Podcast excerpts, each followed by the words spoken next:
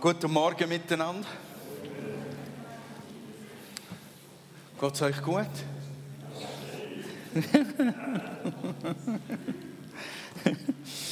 ich muss euch ganz, ganz liebe Grüße bringen von unserer erweiterten Familie aus Wetzigen. Ähm, die Fimianer dort in Wetzigen, die FC Gehler. Ähm, haben ganz liebe Grüße euch ähm, mitgeben.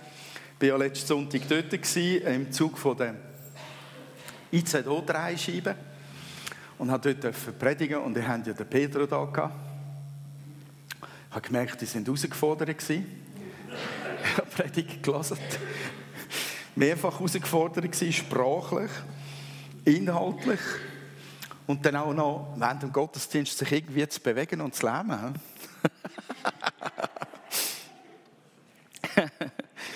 Okay. Ja, ganz liebe Grüße aus Wetzikon und ähm, finde es wunderschön, dass wir verbunden sind mit unseren Geschwistern. Jedes Mal, wenn es äh, irgendwo darum ging, ich, ich, bekomme viele so Mails, wo drin steht, ähm, äh, wir haben da eine neue ähm, äh, Vereinigung gegründet, wir haben eine neue Gruppe gegründet, wir wollen im Austausch sein, wir brauchen einander und so weiter, denke ich, so cool dass ich selbst schon eingebettet bin in äh, die SPM-Bewegung, in eine, in eine Gemeinschaft, wo man sich austauscht, wo man einander beisteht. Ich bin so happy, dass ich im IZO eingebettet bin, nochmal äh, eine, eine Leiterschaftsgruppe, die aus Charismatikern besteht, wo ich eingebettet bin und ist einfach gut. Und dann denke ich jeweils auch, äh, in der Allianz bin ich ja auch noch mit den Gemeindeleitern ein paar Mal im Jahr zusammen. Ich denke jedes Mal, wenn ich so ein Mail bekomme, wow, ich bin abgedeckt, also ich bin zugedeckt, es geht mir gut. Ähm, ich möchte heute Morgen predigen zu dem, was wir schon die ganze Zeit besungen haben. Und eigentlich waren die Lieder Predigt genug. Eigentlich. Eigentlich, wirklich. Ich möchte den Moment erleben, wo der Worship, die Anbetung uns so ergreift, dass kein weiteres Wort mehr nötig ist. Aber ich möchte heute Morgen über den Lebensfokus von Gottes Gegenwart reden und ich werde versuchen auch in zwei Wochen nochmal darüber zu reden. Lebensfokus Gottes Gegenwart im Alltag. Und heute Morgen starte ich mit Lebensfokus ähm, Gottes Gegenwart. Und ich ähm, war vor Jahren berührt, sehr berührt, als äh, nach einem Gottesdienst jemand sich bei mir gemeldet hat. Jemand, den ich nicht kannte. Ich habe ihn zwar gesehen, als ich äh, durch diese Türe dort kam, saß er am Platz von Christian und äh, ist sofort aufgefallen, weil er äh, mir unbekannt war und weil er auch besonders angezogen war. Und ähm, er hat einen Termin mit mir gemacht, kam in mein Büro, setzte sich hin und hat dann erzählt, er sei das erste Mal in unserem Gottesdienst gewesen. Und es sei für ihn gewesen, als ob er nach Hause gekommen wäre. Haben wir das nicht auch gesungen? Ja? Come home. Ähm, ich habe ihm dann zugehört, wie er da ausgeführt hat was er damit meint. Er hat offensichtlich etwas gesucht, war tief im New Age drin und hat wirklich etwas gesucht und hat es hier gefunden und hat ihm gesagt, dass, dass er Gottes Gegenwart gespürt hat. Er hat davon gesprochen, dass er, Messi vielmal, jetzt kann ich auch noch das machen. Oh, yes. Wird immer besser. er hat gesagt, ähm, dass er Frieden gespürt hat, wie er ihn noch nie gespürt hat. Er hat davon gesprochen, dass er wirklich die Anwesenheit Gottes gespürt hat. Er hat es halt so gesagt, er spürte sie. Er hat ihn nicht gesehen, aber er hat die Liebe gespürt und er hat sogar die Sehnsucht vom Vater nach ihm selbst gespürt. Und er hat gesagt, ich spürte, es ist Wahrheit da. Und das hat mich ähm, beeindruckt. ähm, weil ich glaube, niemand von uns hat sich um ihn speziell gekümmert und es war auch kein besonderer Gottesdienst. Wir hatten kein äh, großartiges Theater gemacht, also jetzt im Sinn von Theater. Ähm, wir hatten keine Special Effects irgendwie im Gottesdienst und ich glaube, ich habe nicht mal außerordentlich gut gepredigt. Aber er hat die Gegenwart Gottes gespürt. Und ich durfte ihn dann segnen. Ähm, und dann hat er das wiederholt. Er hat sehr erstaunt mich angeschaut nach dem kurzen Gebet für ihn und gesagt, er spürt die Kraft Gottes wie ein Strom auf sich kommen. Und er ist eigentlich so ein, ein Kunde gewesen, der regelmäßig zu mir ins Büro kam und sagte, ich brauche einfach ein Gebet. Hat sich hingesetzt auf den bequemen Sessel und ich durfte ihn segnen. Guten Morgen, Swisscom.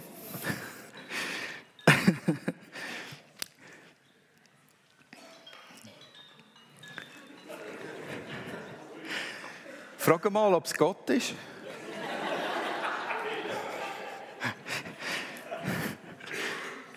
Frag ihn mal, was er will.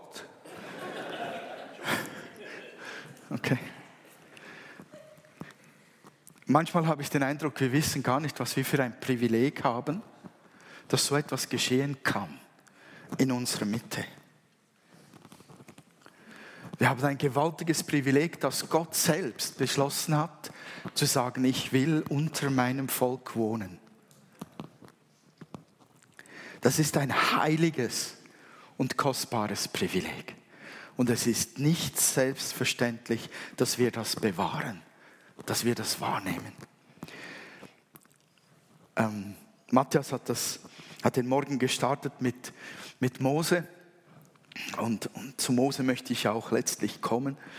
Wenn wir in die Geschichte Gottes mit den Menschen schauen, dann entdecken wir, dass die Vorbilder, die wir haben, die meisten von uns haben einen David oder einen Mose oder einen Abraham auch zum Vorbild, dann stellen wir fest, dass die außergewöhnlich ähm, lebten.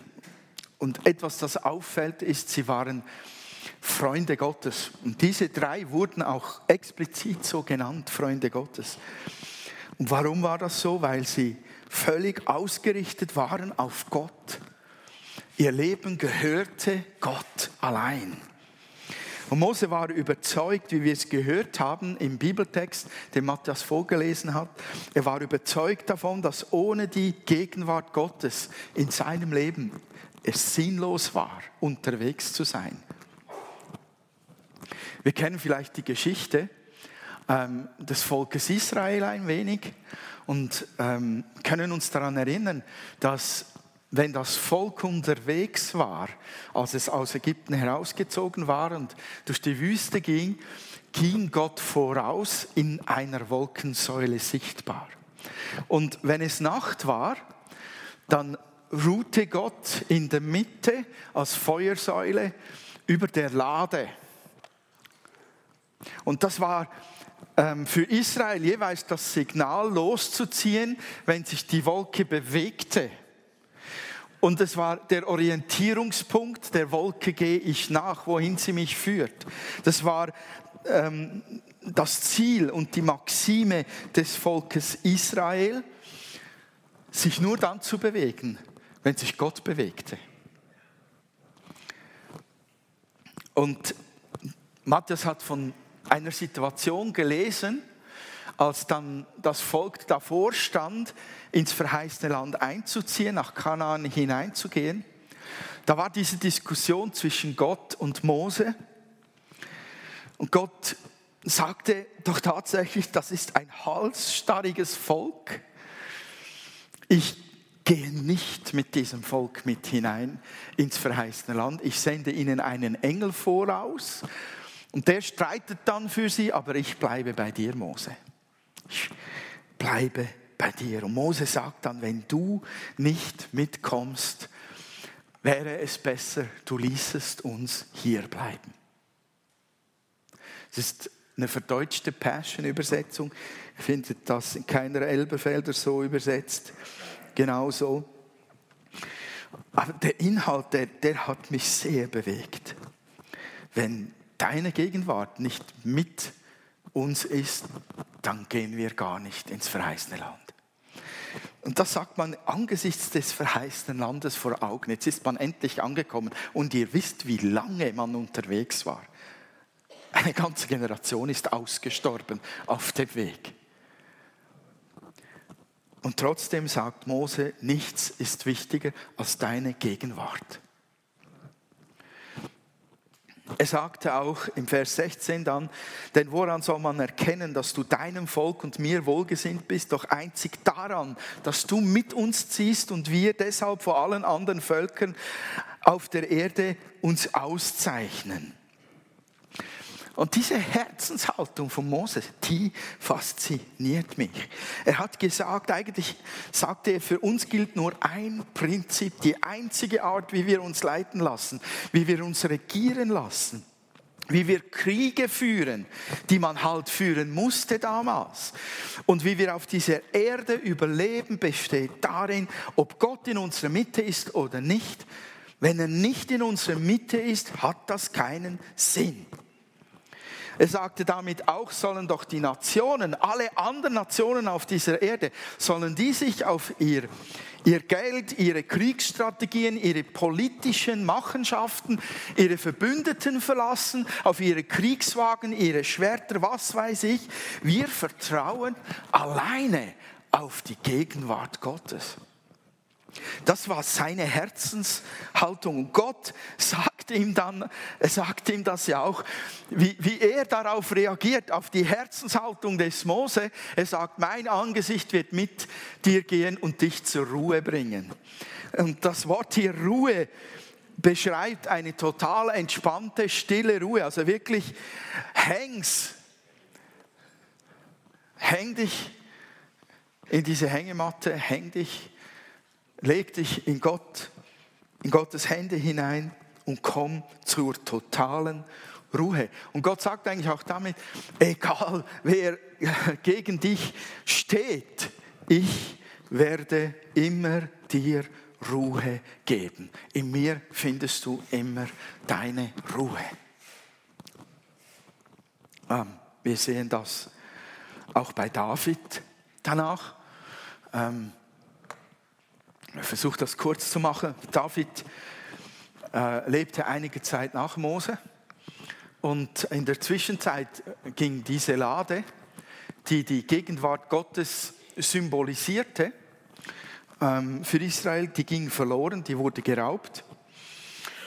Und, und David konnte nicht damit leben, dass Gott, Gottes Zeichen seiner Präsenz im Volk irgendwo anders ist. Und er wollte diese Lade unbedingt ins Herz Israels zurückbringen, in die Stadt Gottes und organisierte 30.000 Personen, die jubelnd, tanzend, zelebrierend, feiernd, anbetend den Weg der Bundeslade von dem Ort, wo sie waren, nach Jerusalem begleiten würden. Und jeden sechsten Schritt opferten sie das fetteste Schaf, das sie hatten. Ich kann euch sagen, das sind mehr als zwei, drei Kilometer, die sie zurückgelegt haben. Dutzende von Kilometern. Das hieß Hunderte von geopferten Schafen. Kennt ihr das Wort Geldverbrennung? Ich glaube, David hat es erfunden. Schafe waren etwas vom Wertvollsten, das es damals gab. Aus Schafen konntest du Butter herstellen, konntest dir Fleisch essen, du konntest dich bekleiden und so weiter. Schafe waren der Reichtum, das Gold der damaligen Zeit auf ihre Art und Weise. Und der opferte jeden sechsten Schritt das Fetteste, das er finden konnte. Was für eine Feier. Und während dieser ganzen Zeit freute sich David, währenddem dass sie unterwegs waren, freute er sich dermaßen darüber, dass die Gegenwart Gottes wieder ins Zentrum des Volkes Gottes kommt, dass er wie ein Wahnsinniger erschien. Leider mussten sie diese ganze Reise unterbrechen. Und er musste einen zweiten Anlauf nehmen. Ähm, die Bibel sagt, ja, das, das habe ich nicht aufgestimmt, die Bibel sagt, ähm, dass die, die Lade zwischengelagert wurde bei Obed Edom, 2 Samuel 6, 11. Und es heißt, so blieb die Lade des Herrn drei Monate im Hause Obed Edoms des Gatiters und der Herr segnete ihn und sein ganzes Haus. Und David musste dann nochmal einen Anlauf nehmen und brachte die Lade letztlich glücklich nach Jerusalem. Diese, diese Vorbilder Gottes zeichnen sich dadurch aus, dass ihr Herz total auf die Gegenwart Gottes und selber in der Gegenwart Gottes zu leben ausgerichtet war. David sagte am Tiefpunkt seines Lebens, als er zerbrochen war über seine eigene Sünde, über seine eigene Schwäche, sagte er im Gebet, Verstoß mich nicht, Herr, aus deiner Gegenwart und nimm deinen Heiligen Geist nicht von mir. Die Gegenwart Gottes hat bei Menschen, die Gott hingegeben sind, absolute Priorität. Und ich frage mich, ob wir uns auch nur annähernd so danach sehnen, dass wir in der Gegenwart und Gott für uns gegenwärtig ist, wie diese Leute. Warum ist denn diese Gegenwart so wichtig? Das ist, das ist unser Ursprung, das ist unsere Bestimmung. Wir waren gedacht, als Kinder Gottes immer beim Papa zusammen zu sein. Seit Anbeginn der Schöpfung war das die Idee Gottes. Und dass Gott und wir getrennt sind, ist etwas, das Gott in keiner Art und Weise jemals wollte. Seine Gegenwart ist eigentlich unsere natürliche Sehnsucht und seine Sehnsucht, zusammen zu sein. Und das bedeutet, wenn wir Adam und Eva anschauen, bedeutet Gottes Gegenwart ohne Hindernisse bedeutet wunschlos glücklich sein. Ich habe alles, ich brauche nichts mehr. Ich bin total versorgt, ich bin in Gottes Händen. Sein Friede regiert. Seine Liebe herrscht. Seine Gerechtigkeit herrscht. Das war der Zustand damals. Gottes Gegenwart vollkommen, völlig von Gott eingenommen. Man könnte es in einem Wort zusammenfassen, natürlich Segen. Diese Gegenwart Gottes, die, die bedeutet wahrscheinlich für jeden von uns etwas anderes. Könnten wir viel darüber reden. Auf jeden Fall bedeutet sie auch Mut. Es gibt da diese Geschichte, ähm, wo die Israeliten von den Philistern bedrängt sind und die Philister immer wieder ins Land eindringen und sie scheinen sie zu besiegen. Israel war in diesem Moment nicht mehr mit dem Herzen bei Gott, deshalb waren sie ausgeliefert der Willkür des Feindes. Und die haben sich in dem Moment darauf besonnen, zurückgedacht, da gibt es doch diesen goldenen Kasten. Und unsere Vorväter, wenn, wenn, das, wenn die diesen goldenen Kasten bei sich hatten, dann haben die gewonnen. Also holten sie den goldenen Kasten. In 1 Samuel 4,5 steht das geschrieben. Und dann geschieht Folgendes, da steht, und da die Lade des Bundes des Herrn in das Lager kam, also zu den Kriegen kam, jauchzte ganz Israel mit gewaltigem Jauchzen, dass die Erde dröhnte. Also die Gegenwart Gottes bedeutet auch Mut zu haben, Stärke zu haben, Siegesgewissheit zu haben, im Durchbruch zu stehen. Und jetzt machen wir den Sprung in unsere Gegenwart. Mit Jesus kam die Gegenwart Gottes, das Reich Gottes zu seinem Volk. Und zwar für immer, beständig. Wir haben Gott in uns. Das ist kein New Age-Satz. Das ist ein, kein komischer Selbstüberschätzungssatz. Im Heiligen Geist ist Gott in uns gegenwärtig. Jetzt würde Pedro sagen, das wäre eine gute Stelle für ein fettes Halleluja oder Amen. Ich weiß, das muss. Mir, mir zeigt das genau, wir, wir denken darüber nach. Wir studieren es. Wir, wir grübeln in uns hinein. Spüre ich das? Weiß ich das? Glaube ich das? Merke ich das irgendwie? Und dann, wenn da irgendein Funke ist, der uns irgendwie speziell vorkommt, dann sagen wir, oh ja, da ist was. So, so, so ticken wir. Aber das Wort Gottes sagt es uns. Und Gott lügt nicht. So, wir können uns auf das Wort verlassen. Und genau, dann können wir Amen, Halleluja sagen. Ich bin der Tempel Gottes. 1. Korinther 6, 19, wie ihr seht, oder wisst ihr nicht, dass euer Leib ein Tempel des Heiligen Geistes ist, der in euch ist und den ihr von Gott habt und dass ihr nicht euch selbst gehört? Wir sind das Haus Gottes geworden. Gott ist nicht mehr auf der Lade, er ist nicht mehr in, in steinernen Mauern, das wollte er noch nie sein. Er ist in uns. Wir sind wieder verbunden. Wir sind zusammen. Und das nicht etwa, weil er sonst nirgends zu Hause wäre. Gott hat ein Zuhause. Und er ist überall. Er hat uns auserwählt, Leute.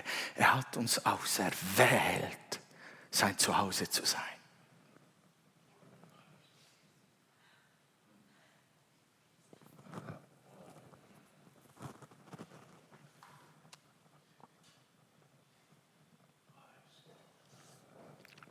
Er sagt, dass dieser Schatz in irdenen, zerbrechlichen Gefäßen lebt. Sind wir uns dessen bewusst, ehren wir das, dass Gott in uns lebendig ist und dass wir mit ihm verbunden sind? Hüten wir das? Und setzen wir, auch, setzen wir das auch frei. Wir tragen den Herrn in uns. Und nicht einfach nur, damit wir schön sind vor dem Herrn, sondern damit wir andere Menschen mit seiner Gegenwart beschenken können. Und diese Gegenwart ist fühlbar. Heute Morgen hat jemand gebetet, still. Ich stand da, habe die Augen geschlossen gehabt und auf einmal spüre ich einen Strom kommen. Ich spürte etwas Vielleicht bin ich etwas hochsensibel, keine Ahnung, aber ich spürte, da ist eine Präsenz, die mich berührt. Und habe dann ein Auge aufgemacht und nach links geschielt, wo ich spürte, da kommt das her. Und habe da eine Hand erhoben gesehen, die sich gegen mich ausstreckte. Und danach habe ich gewusst, die Person hat mich gerade auch gesegnet. Da fließt was. Es geht was von uns aus. Meine Frau hat eine Geschichte, die sie liebend gerne jeweils erzählt. Als sie noch nicht gläubig war, jetzt erzähle ich sie für sie. Als sie, als sie noch nicht Jesus kannte und, und sie gehörte ja wirklich dem Feind. Sie war nicht nur als sündiger Mensch geboren in diese Welt und gehörte nicht nur von daher dem Teufel schon, sondern sie hat auch diesen Schritt bewusst gemacht und hat gesagt, ich will mit Gott nichts mehr zu tun haben, ich gehöre dir. Als meine Frau in, diesem, in dieser Situation unterwegs war, hat meine Schwiegermutter, sie ist leider viel zu früh gestorben, hat meine Schwiegermutter eine Gebetsgruppe gegründet und hat für uns beide gebetet. Ich habe ihr Angst gemacht, weil ich damals 100 Kilo auf die Waage brachte, aber nur Muskeln. Und, und meine Frau hat ihr Angst gemacht, weil diese komischen, teuflischen Dinge geschahen, wenn sie wollte. Und sie, sie sehnte sich danach, dass ihre Tochter gerettet wird und auch der Freund, den sie hat, also mich. Ähm, und sie hat noch etwas gemacht. Sie hat nicht nur eine Gebetsgruppe gegründet und dann haben sie nicht nur einfach an einem Ort gebetet, sondern sie haben den Leiter der Gemeinde eingeladen, in das Zimmer meiner Frau zu kommen und dort zu beten. Und ich habe natürlich danach diesen Gemeindeleiter kennengelernt, er wurde mein Gemeindeleiter, ist schon ein verrückter Kerl, ist schon ein sehr spezieller Typ. Und ich weiß, wie der betet. Der war da in diesem Zimmer unter Garantie am Rumbeten, Fuchteln und Rufen und Proklamieren und den Teufel vertreiben. Und man hätte vielleicht von außen gesagt, okay, geht's ihm noch gut? Aber meine Frau hat gesagt, Sie hat, sobald sie nach Hause kam und in dieses Zimmer ging, hat sie gewusst, sie konnte nicht hineingehen. Sie wusste, da wurde gebetet. Sie konnte keinen Fuß in ihr Zimmer hineinsetzen, weil ihr übel wurde, weil die Präsenz Gottes es verboten hat, da einfach hineinzugehen.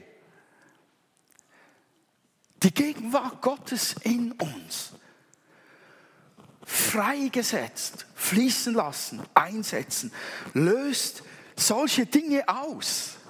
Und unser Fokus, zwei, 3.000 Jahre nach einem Abraham, ja sogar 3.000, 4.000 Jahre nach einem Abraham, nach Mose und David, muss ebenfalls darauf liegen, dass wir uns dieser Gegenwart bewusst sind und dass wir sie suchen, dass wir uns danach sehnen, dass Gott König und Zentrum unseres Lebens ist und er bestimmt jeden Bereich unseres Seins. Sein Wille, seine Ziele, seine Führung für uns durch seine Gegenwart ist nicht wichtiger geworden als damals, sondern noch viel wichtiger. Weil, sorry, die hatten damals nicht tausendfach diese Ablenkung und, und diese Zerrissenheit, die wir heutzutage in der Gesellschaft vorfinden, die uns versucht, die uns wegdrängt, wegzieht vom Herrn. Wie suchen wir, wie bewahren wir die Gegenwart Gottes. Ich glaube, dass wir grundsätzlich von ganzem Herzen Christus im, im Zentrum des Lebens haben müssen. Wir müssen uns um ihn versammeln. Man sieht das schlecht, aber das sind lauter kleine Menschen, die sich da in der Form eines Kreuzes versammelt haben. Wir müssen uns um ihn drängen.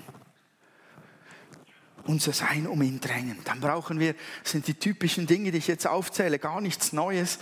Wir brauchen dieses diese, diese Sehnsucht nach Gemeinschaft mit dem Herrn, dieses Ausstrecken nach ihm, diese Gemeinschaft pflegen, dem Wort Gottes Raum geben, hungern danach, dass sein Wort sich in uns ausbreitet, seine Gegenwart sich verdichtet. Wir brauchen es, dass wir im Gebet stehen und dieser Sehnsucht Raum geben und laut werden darin auch vor dem Herrn. Wir brauchen das Feuer des Geistes.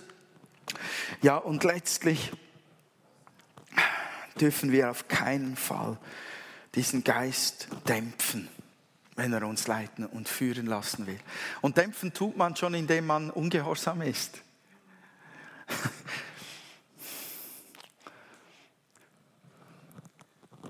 Das ist, wenn wir, wenn wir den Herrn im Zentrum haben und uns völlig von ihm leiten lassen, dann ist das so, wie wenn wir den breitesten Kanal gerade für ihn gebaut hätten, geflutet mit dem, dem fettesten Flutlicht jeder Landebahn für Flugzeuge, die es gibt auf der Welt. Und habt ihr schon mal gesehen, wie diese Lichter leuchten?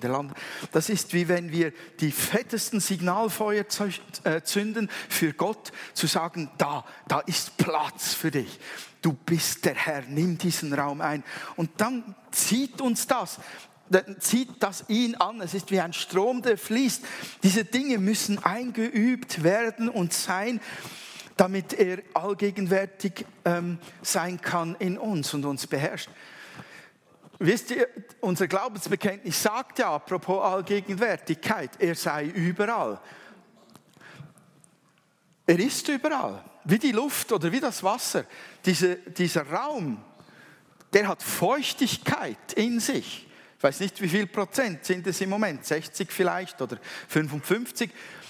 Dieser Raum ist voller Luft, aber wenn man das verdichtet, was entsteht? Eine Wolke. Wenn man Luft, wenn man Atmosphäre und Feuchtigkeit verdichtet, entsteht eine Wolke. Seid ihr noch da? Ich, ich merke gerade, ihr überlegt das. Wo steht das in Wikipedia? Irgendjemand nimmt sein, sein Handy hervor. Nee, nee, nee. Luft verdichten, stimmt das? und wenn es dann ganz viel Feuchtigkeit und Luft zusammenbringt und die Wolke ganz fett wird und sie ist so satt, dass sie zu voll ist mit Wasser, dann regnet sie aus. Und dann kannst du das spüren auf der Haut. Du kannst sogar darin baden und schwimmen gehen in verdichteter Atmosphäre und Feuchtigkeit.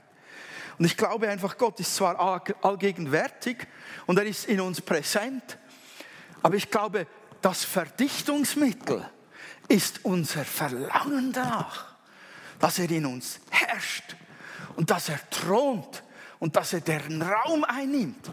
Und dann beginnt er sich zu verdichten und nach dieser Sehnsucht und nach diesem Hunger beginnt er zu reagieren und es beginnt zu fließen, das Wasser seiner Präsenz oder das Feuer seiner Gegenwart oder die übermäßige Gnade seines Friedens oder seiner Stärke.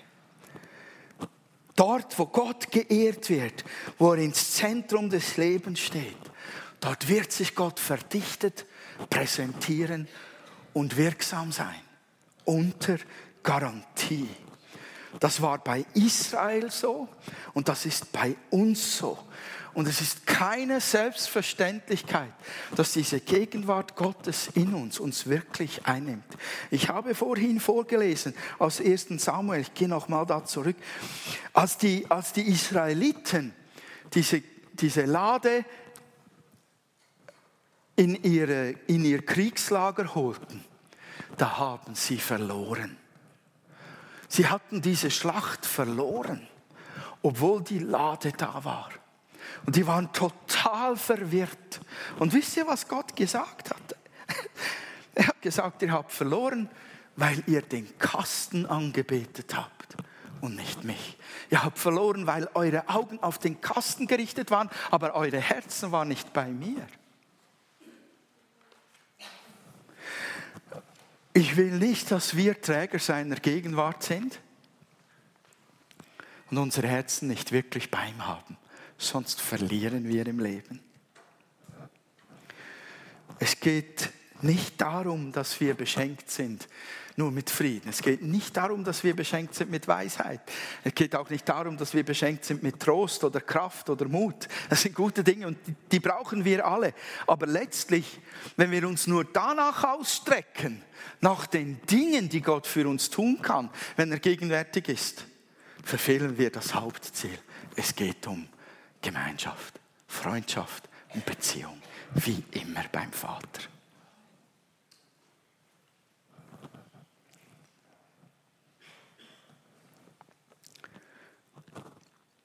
Und wir müssen uns heutzutage, wo wir so viele gute Möglichkeiten haben, gut zu leben, unser Leben bequem zu gestalten, müssen wir erst recht sagen, Herr, deine Gegenwart ist wertvoller als ein gefülltes Bankkonto,